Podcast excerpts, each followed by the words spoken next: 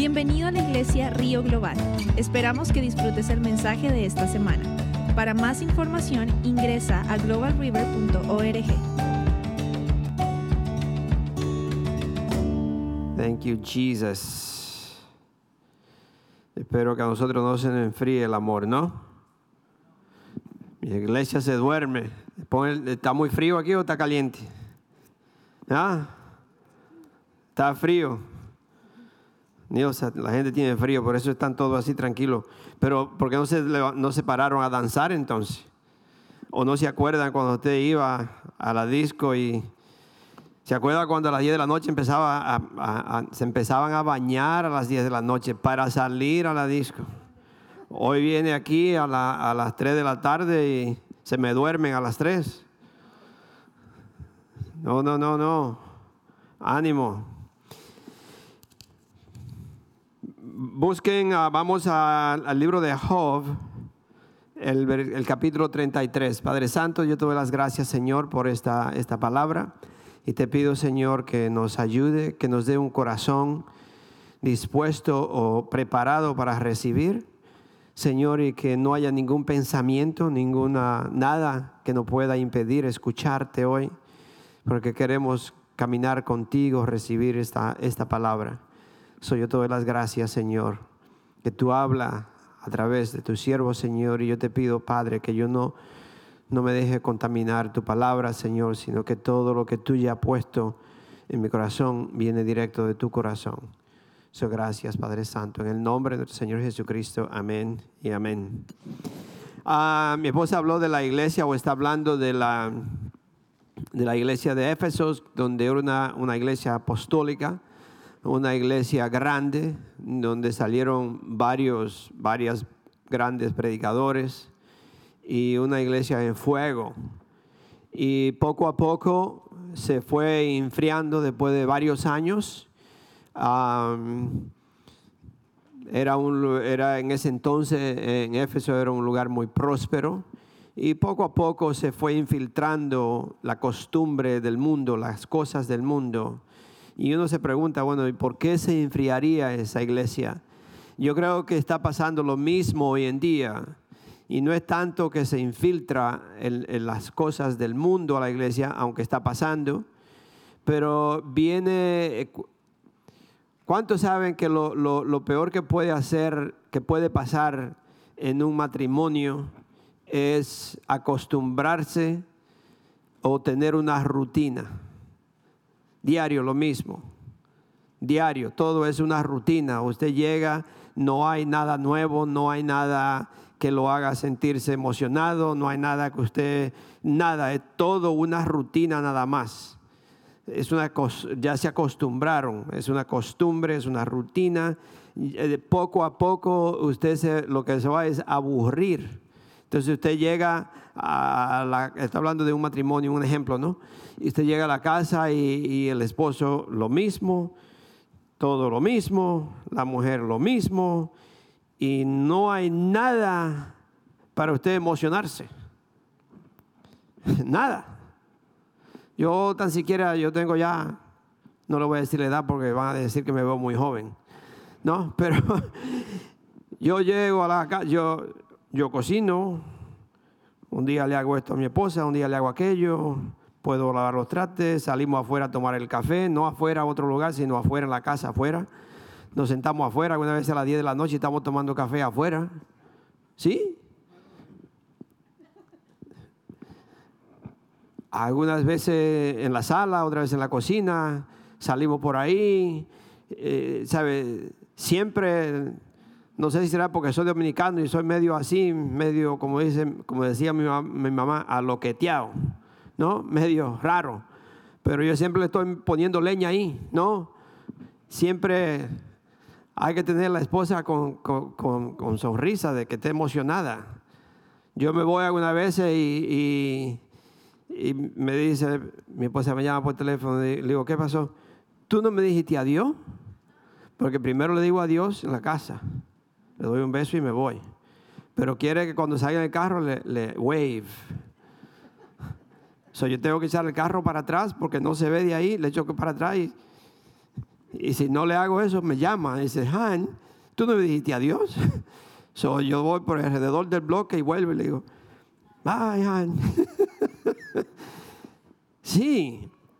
¿Sabe? Es, es, lo peor que puede haber es una rutina, una cosa diario, lo mismo, diario, lo mismo, lo mismo, lo mismo.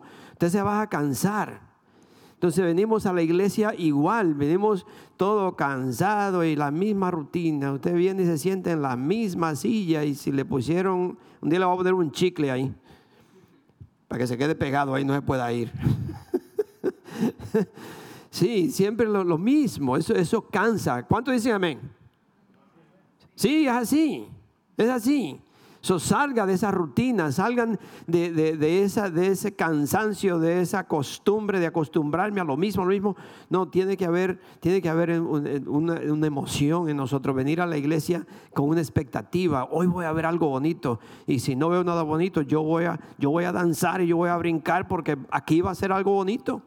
Y nosotros tenemos, nosotros somos los que tenemos que echarle esa leña al fuego. Nosotros los que tenemos que, estar emocionado y alegre y gozoso porque estamos en la presencia de Dios. Eso no deje que nuestra iglesia se enfríe, porque nosotros somos los que enfriamos la iglesia, no el aire acondicionado. ¿Sí o no? Amén. Gloria a Dios se me despierta la iglesia. So ya está en Job, Job 33, el versículo. Le voy a leer dónde yo estoy. Job 33, se me perdió a mí. Ok. Le voy a leer del, del 14 al 17.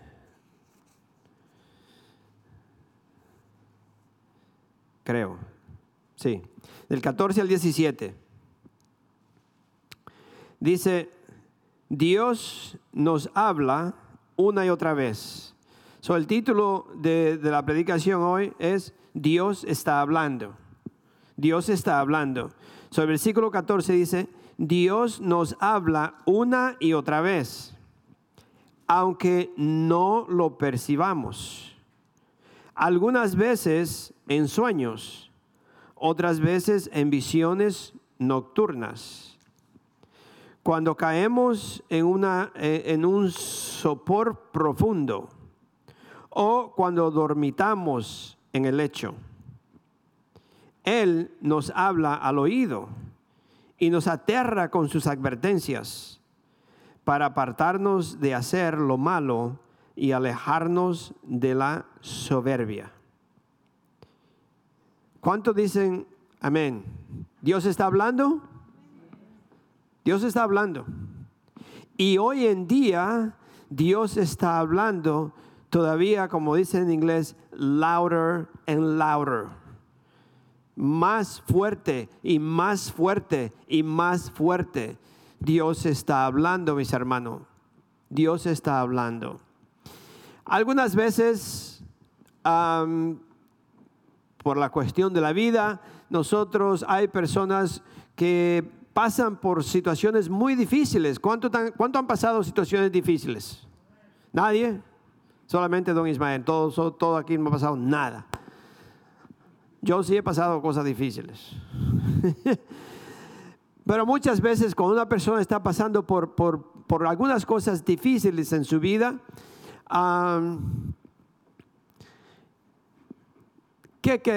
cómo le podríamos ayudar? Muchas veces ah, hay personas que quieren ayudar a estas personas, pero lo que empiezan es a condenarlo o a cuestionarlo y a decirle, porque tú andas haciendo esto, porque no obedeciste, porque hiciste aquello, y uno eh, le empieza a hablar a estas personas eh, como con condenación. Y en verdad lo que esa persona necesita es entendimiento que uno le entienda, que uno le pueda hablar y hablarle con amor, pero esa persona necesita entendimiento. Y claro que el entendimiento no es que necesita que usted le diga, oh, no te preocupes, eh, no, síguele. Eh, que Dios te va a ayudar. Quizá el entendimiento que necesita es decirle con amor la verdad. Y usted le dice la verdad con amor. Y usted le, aquí a una señora eh, americana que eh, algunos de ustedes la conocen, Miss Aries, y ella, cuando alguien le pregunta, ella le echa el brazo y le dice, come over here, baby.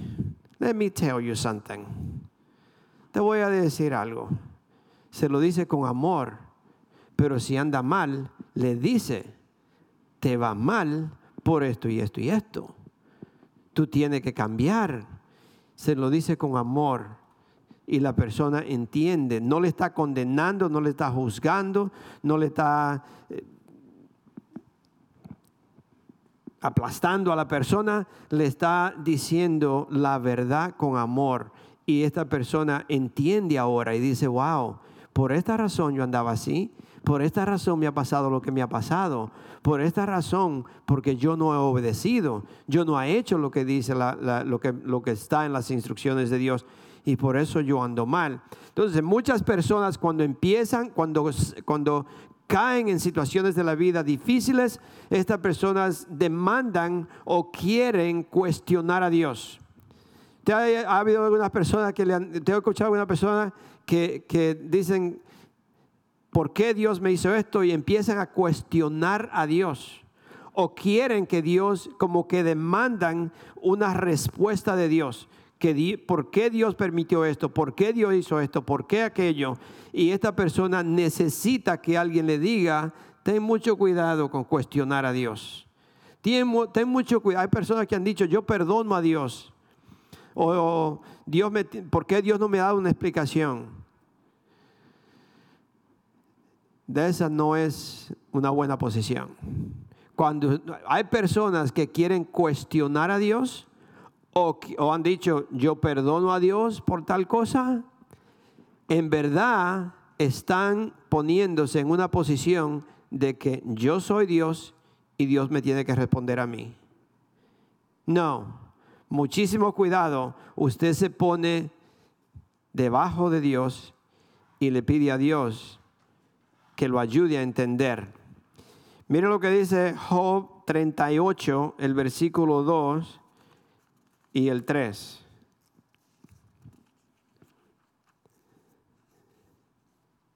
Versículo 2 dice, ¿quién es este que oscurece mi consejo con palabras carentes de sentido? Prepárate a hacerme frente. Yo te cuestionaré y tú me responderás. Cuando una persona quiere cuestionar a Dios o quiere exigir una respuesta de Dios por lo que yo estoy pasando, Dios, yo, no, yo espero que nosotros no seamos tan torpes de que yo le diga a Dios, yo quiero una respuesta de esto, yo quiero que tú me digas por qué. Y Dios le dice, ok, siéntate ahí y tú me vas a responder a mí. Porque mis caminos son más altos que los tuyos y mi entendimiento no es el tuyo. Así, ¿quién eres tú para cuestionarme? ¿Quién eres tú para decirme que te explique lo que yo estoy haciendo? Y mire lo que dice el versículo 21 de ese mismo capítulo.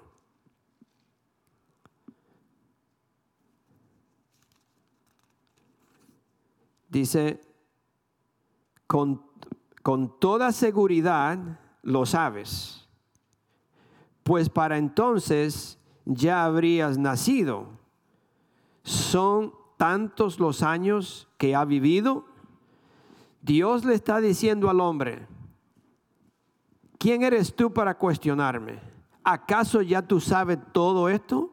¿Acaso tú tienes la edad que yo tengo? ¿Acaso tú estabas al principio. Entonces, lo que Dios está diciendo es, yo, yo tengo un plan y ese plan tú no lo puedes torcer porque el plan que yo tengo para ti, tú no lo entiendes todavía. Y yo sé lo que estoy haciendo. No necesito explicártelo. ¿Sabe quién, quién cuestionó a Dios? ¿Saben? Zacarías, el papá de Juan el Bautista, Cuando el ángel vino y le dijo que él iba a tener un hijo, incluso eran oraciones de ellos desde muy temprana edad. Cuando ellos se casaron, le empezaron a pedir un, hijo, un, niño a Dios. Y Dios le contestó esa oración muchísimos años después. Pero ya para ese entonces Zacarías no pensaba que iban a tener hijos. Se le olvidó lo que había pedido. Y Dios le, mandó el ángel a decirle, tus oraciones han sido contestadas. ¿Qué oraciones? Tú vas a tener un hijo. ¿Cómo yo voy a tener un hijo ahora? Ya soy viejo.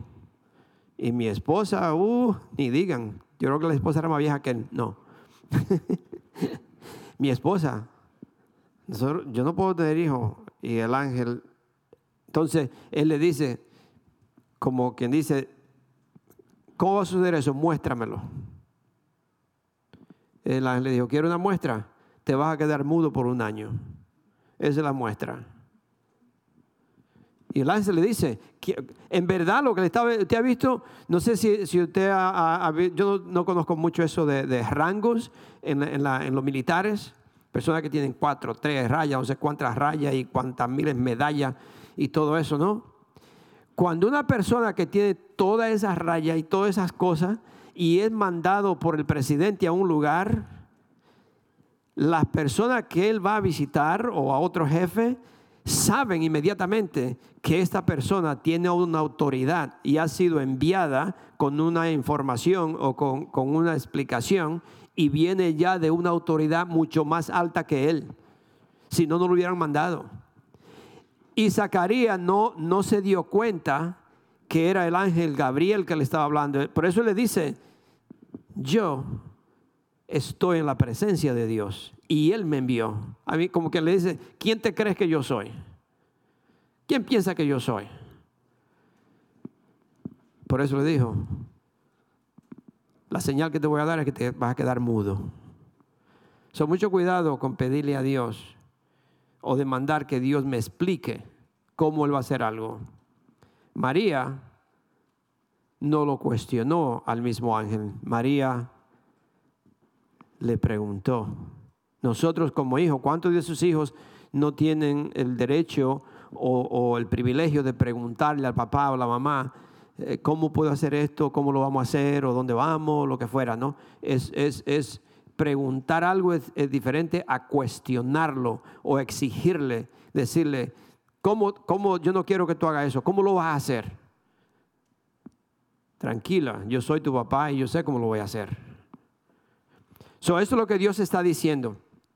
Dios está, en verdad, no podemos cuestionarlo, tenemos que obedecerle. Yo, yo tengo aquí en inglés y en español y no sé a quién estoy siguiendo. So voy a, have to hacerlo hispano, porque me estoy hablando desde las 8 de la mañana. Mucho hablar, ¿no? Nelson, you took my water. so, eh, no exigirle a Dios, amén. Tenemos que tener mucho cuidado con exigirle a Dios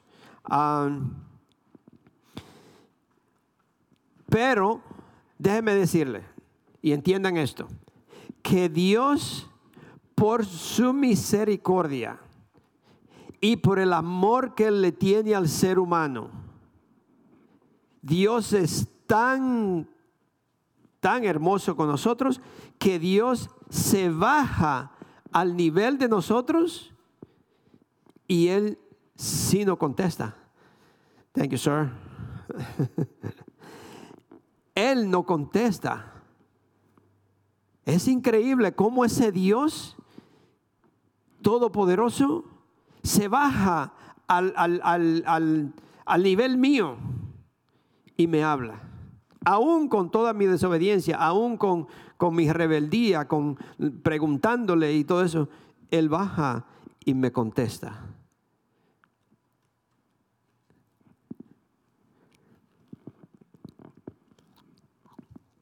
El problema es que no le estamos escuchando. El problema es que usted no le hace caso.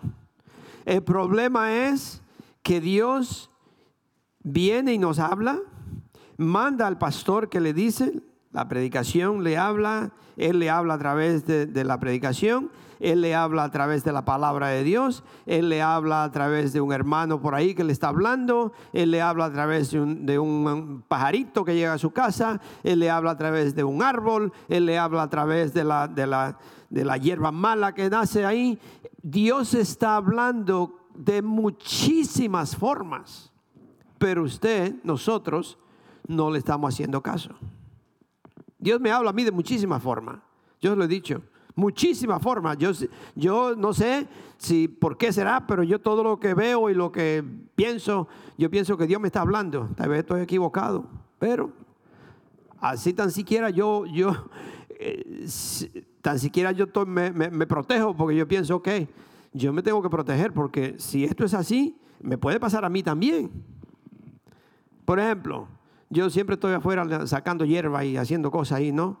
Y se me ensucian las uñas. Hay una tierra negra aquí. Yo no me gusta usar guantes. Esa tierra le, pone una, la, negro a uno la mano y no, y eso es peor que aceite, un aceite de, carro. Usted se lava la mano con jabón y todo y un cepillo ahí y todavía se me queda eso adentro. Y digo, pero ¿y qué clase de tierra es esta que no sale? No. sí. Pero usted se pone y usted ve una, una, un cuarteadito pequeñito en, en, su driveway o aquí en la iglesia, pequeñito en el cemento. Y fíjese que ahí nace la hierba mala. Y no necesita ni siquiera que le echen agua. La grama necesita que usted le echando agua para que se mantenga verde. Esa hierba mala nace en un lugar seco y ahí nace. En, en cualquier cosita que está roto, ahí nace la hierba. Y el Señor con eso me habla a mí. Y por eso es que yo me cuido. Porque Él dice, cualquier grietita, cualquier cosita pequeñita, por pequeña que sea en tu vida que esté abierta, Satanás siembra una semilla ahí.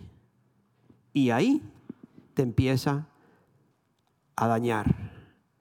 En eso pequeñito por pequeño que sea esa, esa, esa rotura, por pequeño que sea ese poquitito de desobediencia, ahí Satanás entra. Y ahí usted empieza a enfriarse, a dejarse llevar, a dejarse engañar, y cuando usted viene a ver, Satanás lo aparta, lo contamina, está usted lleno de hierba y no lo sabe. Otra forma que el Señor me ha hablado, y yo sé que quizás le, he mencionado, una vez con el huracán, habían palos caídos y de todo, pero habían árboles grandes, gordos, así grandes, que estaban totalmente arrancados, así volteados. Y yo, yo cuando iba en, mi carro, yo decía, wow, mire. Y el Señor me decía, tú ves ese árbol. Así hay mucha gente en la iglesia que parece ser que están firmes, que parece ser que están fuertes y grandes espiritualmente. Pero cuando vienen las tormentas, cuando vienen los problemitas, son uno de los que caen. ¿Y por qué? Porque las raíces no están profundas. Las raíces no están cementadas. Solamente es superficial. Es un aleluya y gloria a Dios. Y qué bueno, me gustó la predicación, pastor. Y, qué, y aquí y allí. Pero no hay un crecimiento. No hay, las raíces no entran. No están firmes y por eso, y eso, eso era hace mucho, el Señor me, yo siento que el Señor me estaba hablando. Soy yo, yo cuido mi vida. Cuando hay una grietita pequeñita ahí, yo digo, no, yo tengo que cerrar esto porque aquí se me entra el enemigo. Por ahí se me empieza y yo no voy a permitir eso. Son mucho cuidado el problema que nosotros es que no le estamos escuchando al Señor, porque Él nos habla a través de muchísimas formas. Ya le dije que el Señor no está hablando. Nos habla a, través de sueños, nos habla a través de otras personas, nos habla a través de los sufrimientos que pasamos en la vida. Dios usa todo método, toda forma, toda forma de, hablarnos. ¿Y por qué razón? Vamos a Segunda de Pedro 3. ¿Cuál es la razón que Dios está hablando? ¿Cuál es la razón de que Dios usa tanta forma para, para que yo entienda, para que eh, nosotros entendemos y podemos saber la razón. Vamos a, a segunda de Pedro, capítulo 3, del 9 al 11. ¿Ya están ahí? Segunda de Pedro 3, del 9 al 11 dice, el Señor no tarda en cumplir su promesa, según entienden algunos la tardanza. Más bien, Él tiene paciencia con ustedes, porque no quiere que nadie perezca, sino que todos se arrepientan. Por eso Dios está tardando todo o retrasando o él tiene paciencia con el desobediente. Hay personas que usted la mira y dice, no hombre, ¿por qué será que esta persona todavía vive? ¿Cómo es que esta persona, alguien no lo mató o lo que fuera, usted no le ha querido? Y Dios, Dios nos dice a nosotros, es porque yo no quiero que se pierda. Yo quiero que esa persona se arrepiente. Yo quiero que esa persona venga a mí y que no se pierda. Dice, pero el día del Señor vendrá como un ladrón en aquel día los cielos, los cielos desaparecerán con un estruendo espantoso. Los elementos serán destruidos por el fuego y la tierra con todo lo que hay en ella será quemada. Es decir, que mucho cuidado con nosotros pensar que puedo esperar que puedo tener tiempo todavía, o que otra persona le diga a usted, no, yo todavía no tengo que, ir a la iglesia, yo no me tengo que arrepentir porque todavía yo tengo que arreglar, y yo tengo que saber, y yo tengo que estudiar la Biblia, y yo tengo que hacer, y cuantos miles de excusas le dan. Porque aquí dice que el Señor va a llegar una noche como un ladrón, cuando menos uno lo espera. Dice, ya que todo será destruido de esa manera, ¿No deberían vivir ustedes como Dios manda? Siguiendo una conducta intachable y esperando ansiosamente la venida del Dios, la venida del día de Dios. Ese día los cielos serán destruidos por el fuego y los elementos se derretirán con el calor de las llamas. Pero según su promesa, esperamos un, cielo nuevo y una tierra nueva en los que habite la justicia.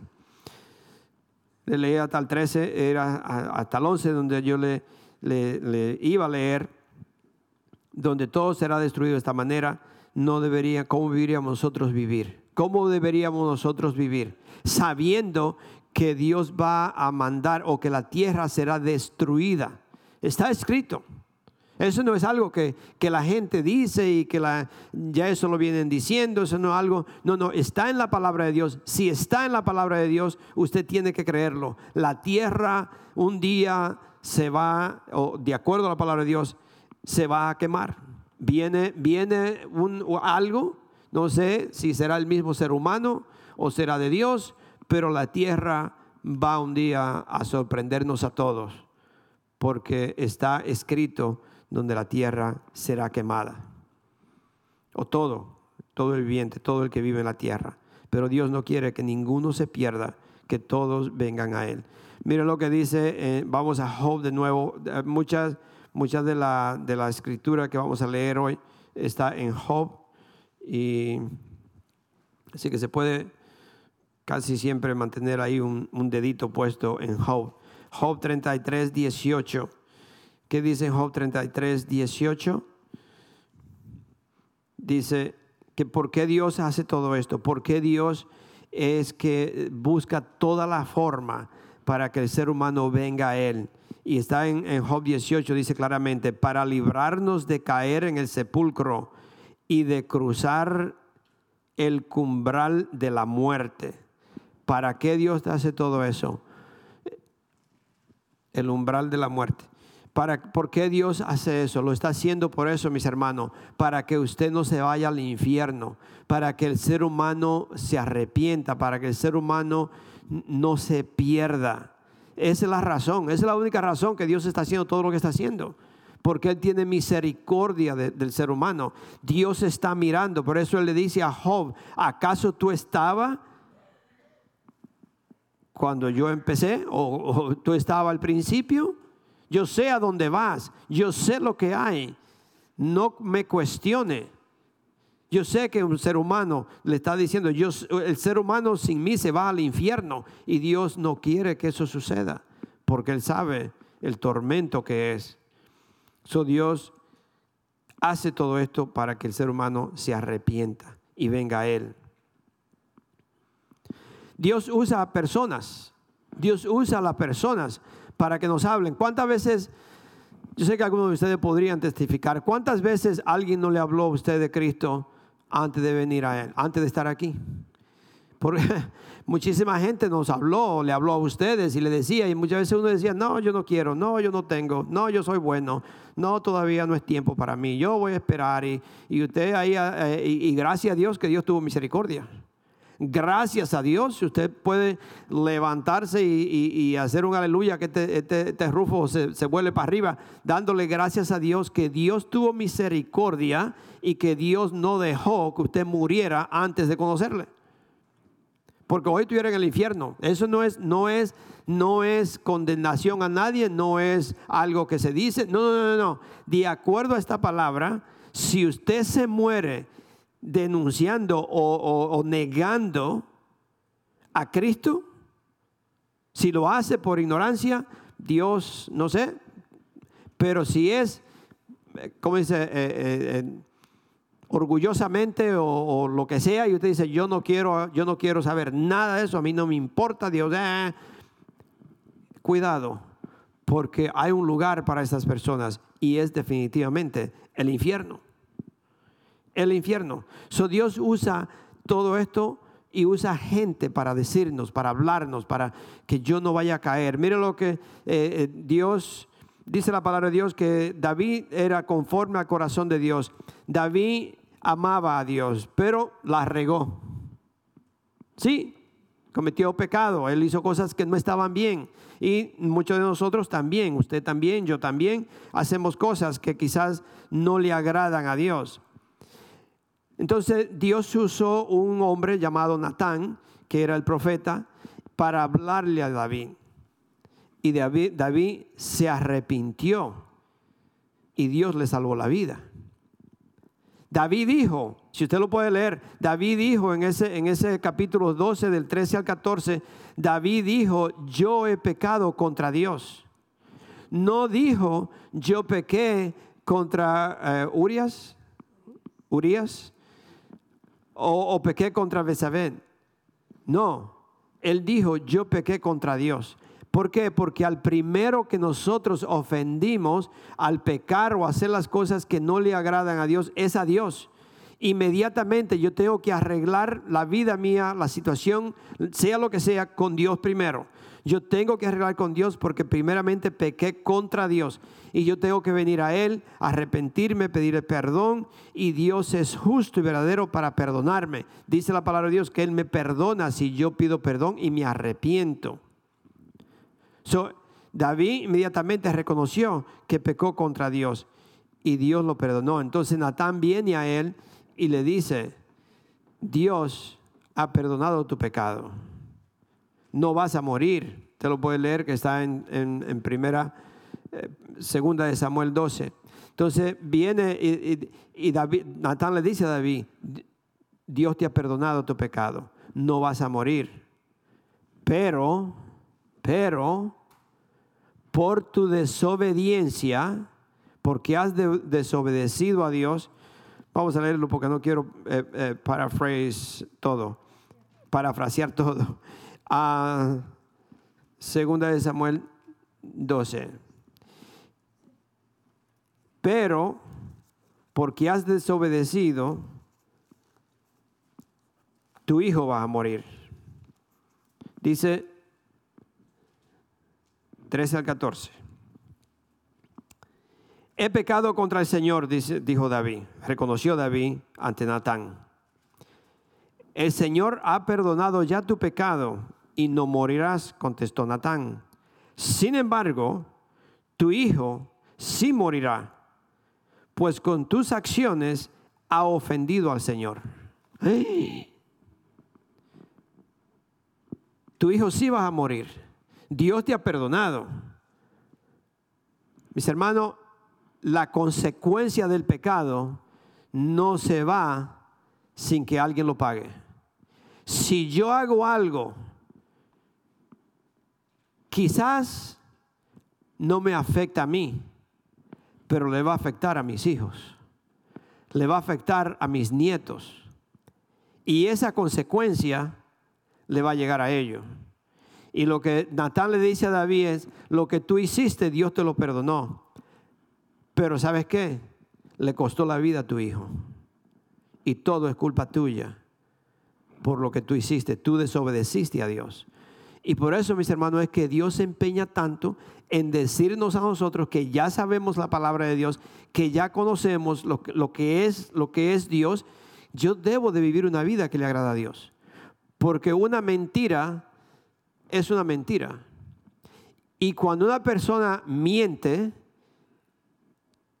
usted lo puede hacer en las tiendas y su hijo está en su casa. Usted lo puede hacer en la casa y su hijo está durmiendo. Entonces, no, pero mi hijo nunca lo escuchó. Es un espíritu. Y ese espíritu va a agarrar a su hijo. Y su hijo va a ser un mentiroso. Si usted se lleva algo que no se debe de llevar, si usted agarra algo, pero su hijo nunca estaba allí, nunca lo vio, es un espíritu y su hijo va un día también a robar. Son cosas que nosotros tenemos que entenderla, mis hermanos. Son cosas que yo tengo, por eso el legado, lo que yo le dejo. Hoy viene una, muchacha que, que, en la iglesia americana, eh, yo conocí a su hijo, era un hijo medio desobediente y andaba ahí, pero ella siempre oraba por él siempre, siempre orando por él. él, él ella siempre vino a la iglesia, todo lo hacía bien, ella diezmaba y todo. Y mire cómo ese hijo hoy en día está, está en el ejército, creo yo, y desde allá le escribe a su mamá y le manda a decir todo lo que él está haciendo, las cosas que él hace para Dios. Y, el primer cheque que le dieron, le mandó a ella decir todo lo que, lo que él iba a hacer con su cheque y dijo, y tanto es el diezmo para Dios. Cuando ese muchacho era desobediente, pero ella se mantuvo haciendo las cosas bien y todo eso que pasa, ella estaba sembrando, en inglés, justicia o righteousness, ella estaba sembrando justicia, honrando a Dios, adorando a Dios, y todo eso le pasó a su hijo. ¿Qué pasaría si ella hubiera sido desobediente y no le importaba y yo no voy a hacer esto, no voy a hacer aquello? Su hijo fuera igual. Todo eso, mis hermanos, son instrucciones de Dios que Dios nos da a nosotros. Por eso nuestra vida no empezó bien al principio, porque nuestros papás no nos enseñaron las cosas bien. Los papás de ellos tampoco. Eso no es culpa, no es que vamos a culpar a fulano, pero ahora que sabemos la verdad, sí, entonces tenemos que nosotros decir, yo soy culpable de que yo no estoy haciendo las cosas de acuerdo a la palabra de Dios. Dios nos está hablando, mis hermanos. No venga, no se duerma y piense que le está hablando el pastor William. Dios está hablando y Dios está hablando bien fuerte. Dios está hablando y le está hablando a su gente hoy en día. No sé si se acuerdan, ah, hace dos o tres semanas, no se acuerdo cuando la hermana Suheiri el Señor habló a través de ella a nosotros. Ya es tiempo que nosotros nos empecemos a vestir de blanco. Ya es tiempo que nosotros empecemos a vivir una vida santa, porque Dios demanda esa vida. So aquí vemos con todo eso, David se arrepintió y Dios le salvó su vida. En Job 33, del 20, del 26 al 28.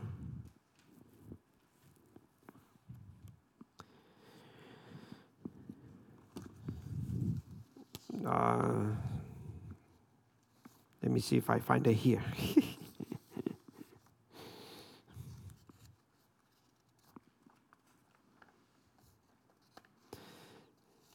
Cuando una persona se arrepiente, cuando una persona le pide a Dios, le, le, pide a Dios que lo perdone, y Dios perdona a uno, eso quiere decir que ahora yo tengo a right standing with God yo tengo una posición, eh, eh, eh, una posición con Dios. Es decir, que ahora yo estaba separado de Dios, pero ahora de nuevo yo estoy en la posición de recibir bendiciones. Ahora Dios me bendice porque ahora ya yo me arrepentí, yo le pedí perdón a Dios y Él me perdona. Y al perdonarme, entonces ahora yo puedo orar, yo puedo pedirle a Dios y Dios me escucha. Dios me escucha. Dice el, 26, 26 al 28, 33 del 26 al 28. Dice, después que una persona se arrepiente, después que una persona se entrega, después que una persona le pide perdón a Dios, Dios lo restaura. Entonces dice, orará a Dios y Él recibirá su favor. Si usted se arrepiente, si yo me arrepiento, si yo le pido a Dios, Dios, yo puedo orar a Dios porque ahora yo estoy en, la posición para recibir las bendiciones. Dice que esta persona le, orará a Dios y Él recibirá su favor.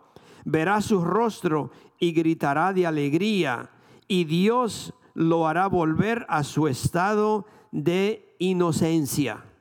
Es decir, soy inocente. Dios me borró todo, me limpió porque yo pedí perdón. Dios me ha perdonado.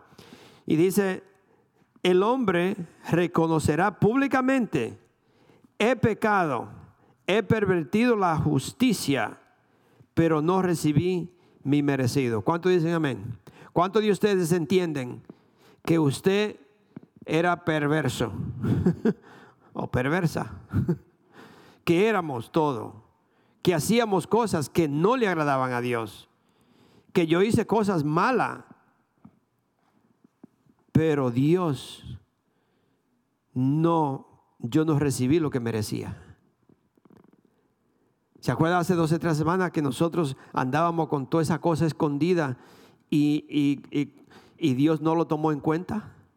Dios me perdonó todo eso, toda esa basura y toda esa inmundicia que andábamos escondiéndonos y andábamos nosotros tapando todo y, si nadie me ve, yo creo que nadie me vio y Dios mirándolo y usted con toda esa, toda esa basura escondida y cuando yo vine a Dios y le pedí perdón, Dios me perdonó, yo dije, uff, Jesus, Dios no sabía que tenía todo eso ahí y Dios dice, sí, yo lo sabía, lo que pasa es que yo te perdoné porque si yo hubiera tomado eso en cuenta, te vuelvo ceniza pero Dios no perdonó.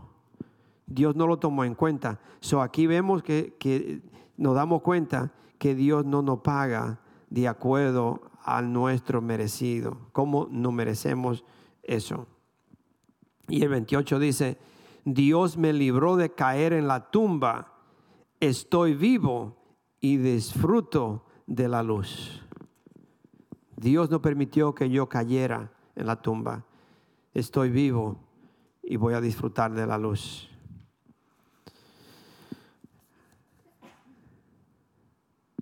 Yo, eh, sentí o pensé, ¿no? Sería cuando estaba eh, preparándome para este mensaje, que esta palabra era para alguien que está escuchando, no sé si está aquí o está en la, red social, que estaba escuchando.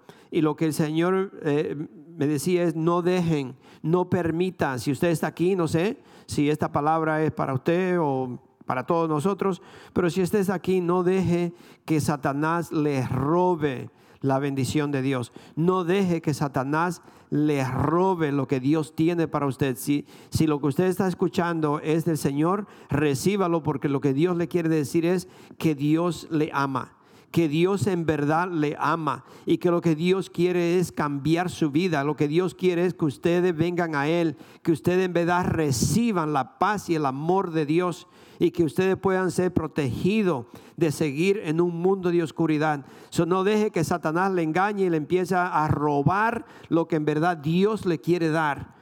Y eso es el mensaje que Dios quiere decirle hoy, que Dios le ama, que Dios dio su vida por nosotros y que Él no, no, Dios, el deseo de Dios es que pueda escuchar y entender cuánto Dios ha hecho por mí y que no deje que Satanás le robe esa bendición de Dios, porque Satanás es un ladrón y es un mentiroso.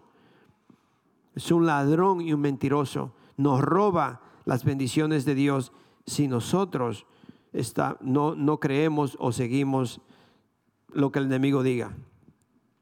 Hay una parábola muy, muy bonita y está en Lucas 15. Por eso le estoy diciendo que Dios le está diciendo, yo te estoy esperando. Yo te estoy esperando que tú te regrese a mí. Si usted ha hecho, si, si nosotros o cualquiera que sea, usted ha sido desobediente a Dios por 5, 10 años, cuántos años que sea, usted, Dios no se queda 10 años atrás.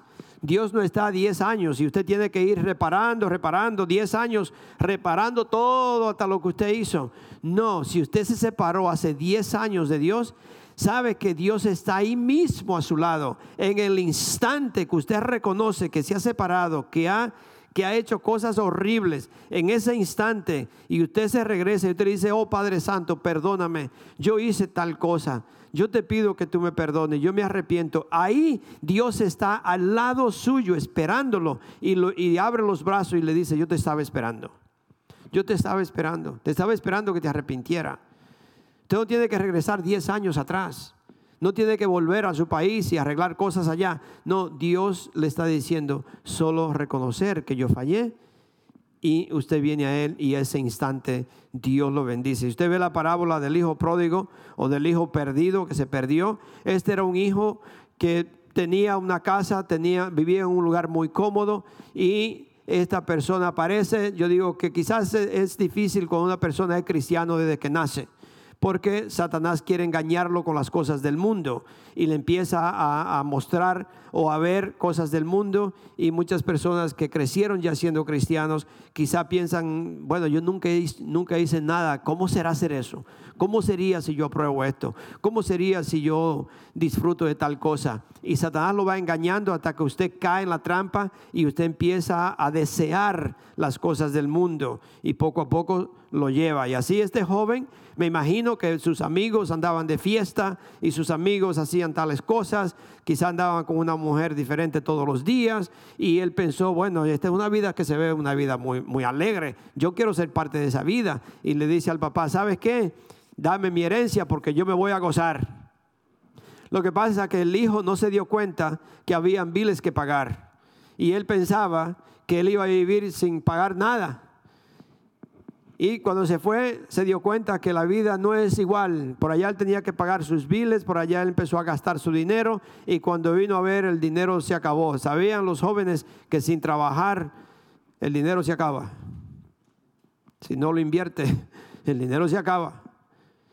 Y cuando se le acaba el dinero, se acaban los amigos. la comodidad de todos empieza a ir. Si no tiene dinero, no tiene renta para, no tiene dinero para pagar la renta y usted eh, sin, sin darse cuenta cae en la calle. So, este joven se fue y quiso disfrutar de todo esto y cuando se le acabó el dinero, los únicos amigos que tenían eran los puercos. Así, porque los amigos se fueron. Si no hay dinero, no hay amigo.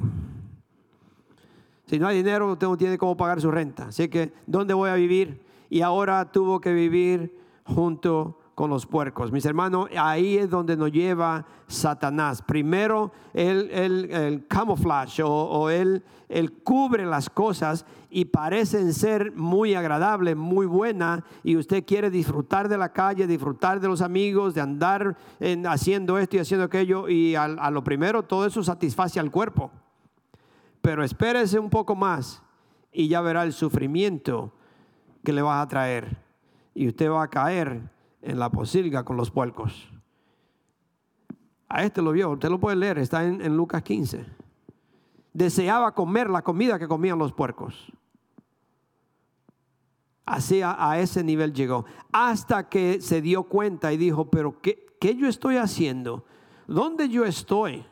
¿Cómo llegué hasta aquí? ¿Alguno de ustedes podrían decir eso? ¿Cómo ¿Cómo fui tan torpe de llegar hasta aquí cuando yo en mi casa vivía tan bien? Tenía unos padres que me ayudaban, tenía unos padres que me daban la comida, me daban, no, tenía que pagar la renta, tenía la casa, agua caliente para bañarme, tenía todo. Y mira dónde estoy. ¿Cómo puede ser que yo me fui tan lejos? Voy a regresar a mi casa. Se acordó de lo bueno que era la casa So, yo creo que hoy en día, si me escucha usted aquí, hoy es el día que usted da un abrazo a su papá y a su mamá, o a quien sea que está en su casa, y decirle gracias papá, gracias mamá por mi casa. Gracias por mi cama, gracias por la, porque tengo agua para bañarme, gracias porque tengo comida, gracias que tú has proveído todo esto para mí, gracias, yo no me voy a ir a la calle, gracias que yo, yo, yo te, te agradezco todo lo que has hecho por mí. Porque mis hermanos, muchas veces nosotros por torpe no sabemos lo que tenemos hasta, que lo pierde. Entonces que se da cuenta, entonces que usted empieza a reaccionar, ya después que perdió todo, empieza a decir, ay, si yo hubiera pensado, si yo lo hubiera pensado antes, si yo hubiera, alguien me hubiera hablado, alguien me hubiera dicho, quizá no hubiera llegado a donde estoy hoy. So, este joven regresa a su casa. Y por eso es que el amor de Dios, ¿cómo, cómo lo recibe el Padre? Desde lejos lo está esperando. Desde lejos, todos los días. El Padre, si usted ve esa historia, el Padre no fue a buscar al Hijo. Pero todos los días el Padre oraba por su Hijo. Yo sé que muchos de ustedes hacen lo mismo por sus hijos. Oraba por su Hijo. Y todos los días salía al frente de la casa y decía, quizá hoy es el día.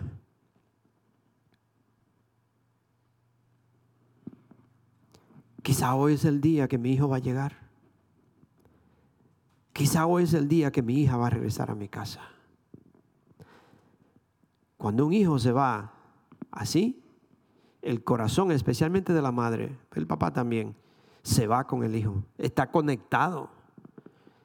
Y es un, un, como dice, un, un, un alar lo ala y usted todos los días está pensando en su hijo, pensando en su hija. Y todos los días usted ora y le pide a Dios, Señor, protege a mi hijo, protege a mi hija. Señor, que quizá hoy sea el día que va a regresar.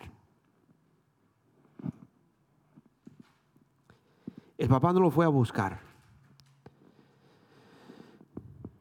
Él lo dejó. Él lo dejó. ¿Para qué Dios, Dios no hace lo mismo con nosotros? ¿Por qué? Dios tiene el poder de rescatarme inmediatamente. Dios tiene el poder de sacarme de una vez antes de que yo vaya a caer. Pero Dios me lo permite, o este padre permitió esto para que el hijo se diera cuenta, que, para que apreciara lo que tenía en su casa para que pudiera entender la diferencia de, de, los puercos a una casa. Muchas veces nosotros no sabemos distinguir. Por eso algunas veces nosotros hablamos de, la iglesia y de las comodidades que tenemos y, y, lo bueno que venir a la iglesia. Y aún así, aún así nos quejamos. Y no saben lo que tienen. No sabemos las bendiciones que Dios nos ha dado, mis hermanos. La comodidad que tenemos, la esposa que usted tiene, el esposo que tiene, los hijos que tiene, el trabajo que tiene, la casa que tiene, la iglesia que tiene, la gente que usted tiene de amistades. No lo sabemos, no lo apreciamos. Es una rutina. Es algo que lo, tomo a la ligera, como que no me importa. Y, y, es, es, una rutina. Y como es una rutina, se vuelve, se vuelve al final ya es una costumbre y ya es, algo que ya usted hasta empieza a odiarlo, porque es una rutina.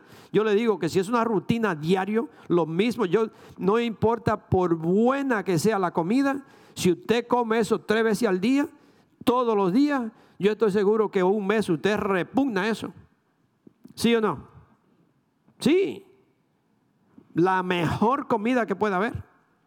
Entonces es lo mismo. Usted tiene que apreciar lo que tiene. Usted tiene que gozar lo que Dios nos ha dado. No caiga en una rutina, porque si lo pierde, se va a dar cuenta. ¿Qué es lo peor que le puede pasar a un ser humano? ¿Qué es lo peor que le podría pasar a un ser humano? Yo le he dicho esto varias veces. Yo sé que yo lo he mencionado varias veces. Lo peor que le puede pasar a un ser humano es que Dios le diga, puede hacer lo que quieras.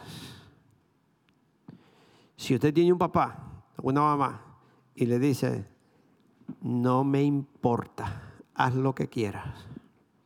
Es lo peor que le puede pasar a un ser humano o escuchar a Dios que me diga a mí, como dice en inglés, you can go. Do whatever you want. Es lo peor. Pídale a Dios misericordia.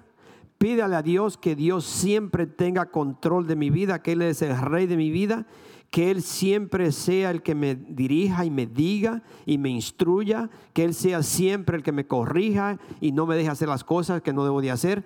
Pídale a Dios que tenga misericordia, porque si uno sigue en desobediencia, Dios le puede decir, you can go.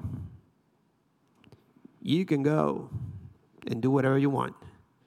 Hermano, no, no espere eso.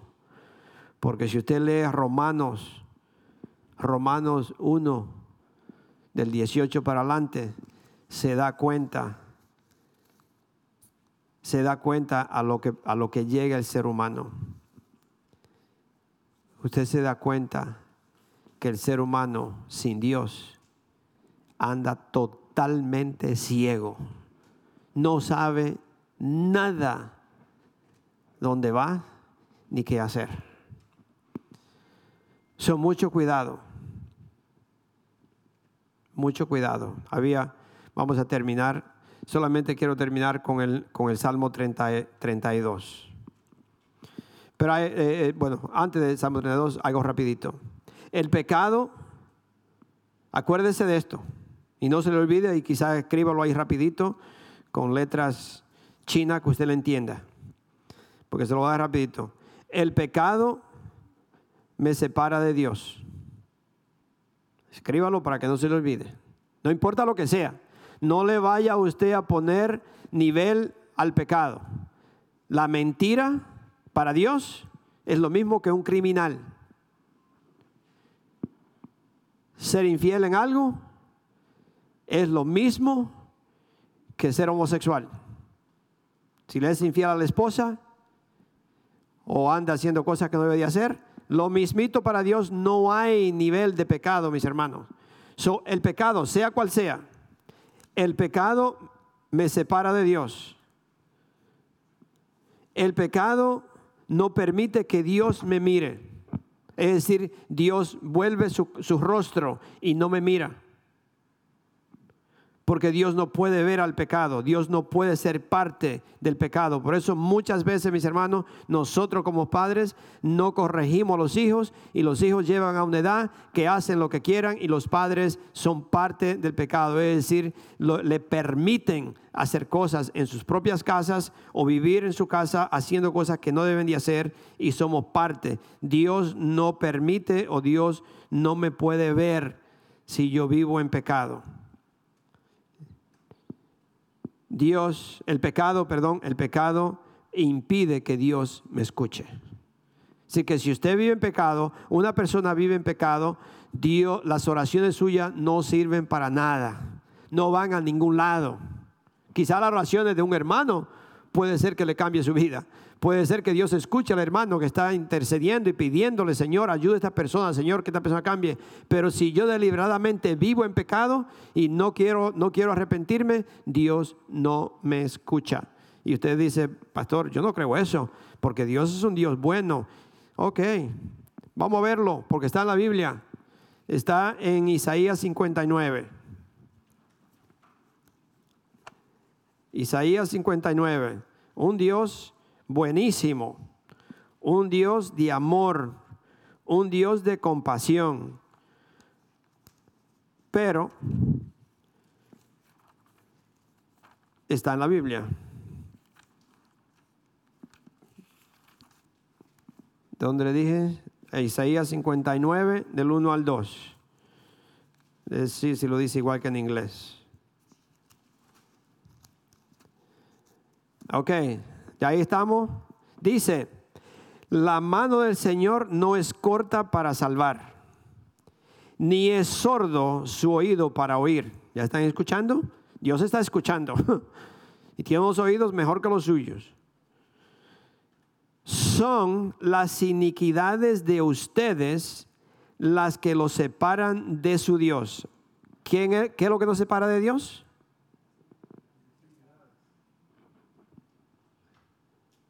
No es Dios que se separa de mí, es que el pecado de mi vida me hace a mí separarme de Dios. Son estos pecados los que lo llevan a ocultar su rostro para no escuchar. Es el pecado que hace ocultar el rostro de Dios, es decir, que Dios no me mira, oculta su rostro y así no me puede escuchar. El pecado no deja que Dios me bendiga, por pequeño que sea. Si sabe que está haciendo algo malo, cámbielo. Vamos al, al Salmo 32 para terminar. Cuando una persona se arrepiente, cuando una persona le pide a Dios perdón, y este salmo yo le podría uh, parafrasear un poco, porque como ya uno lo lee varias veces, pues casi como que se lo sabe, ¿no? Pero este salmo, eh, David quiso esconder su pecado, pero dice, a quien se le, dichoso aquel a quien se le perdonan sus transgresiones, a quien se le borran sus pecados. Dichoso aquel a quien el Señor no toma en cuenta su maldad y en cuyo espíritu no hay engaño. Entonces ahí dice que él, él trató de guardar, él trató de esconder, él trató de quedarse eh, con todo ese pecado sin, sin, sin confesárselo a Dios. No quería, parece, decírselo. Y dice que su cuerpo, se le, sus huesos se le derretían adentro. Mis hermanos, si yo tengo el Espíritu Santo y el Espíritu Santo en mí no me permite, es como un babysitter, es como es el que me, cuida. Ese Espíritu, el Espíritu Santo me, me, hace y me dice y me, puya, no, yo estoy mal. Entonces el Espíritu Santo no permite, y dice aquí que sus huesos se le desvalecían, se parecía que se derretía por dentro. Pero dice el versículo 5, pero te confesé mi pecado y no te oculté mi maldad. Me dije, voy a confesar mis transgresiones al Señor y tú perdonaste mi maldad y mi pecado. Por eso los fieles te invocan. En momentos de angustia, caudalosas aguas podrán desbordarse, pero a ellos no les alcanzarán. Tú eres mi refugio, tú me protegerás del peligro y me rodearás con cánticos de liberación.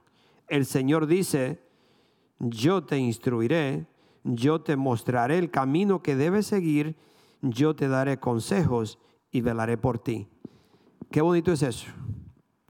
Si yo me arrepiento, si yo le pido perdón a Dios, ahora Dios puede ser parte de mi vida. Él siempre me está mirando, Él siempre me está hablando y dice, yo te voy a instruir, yo te mostraré el camino que debe de seguir y yo te daré consejos y velaré por ti.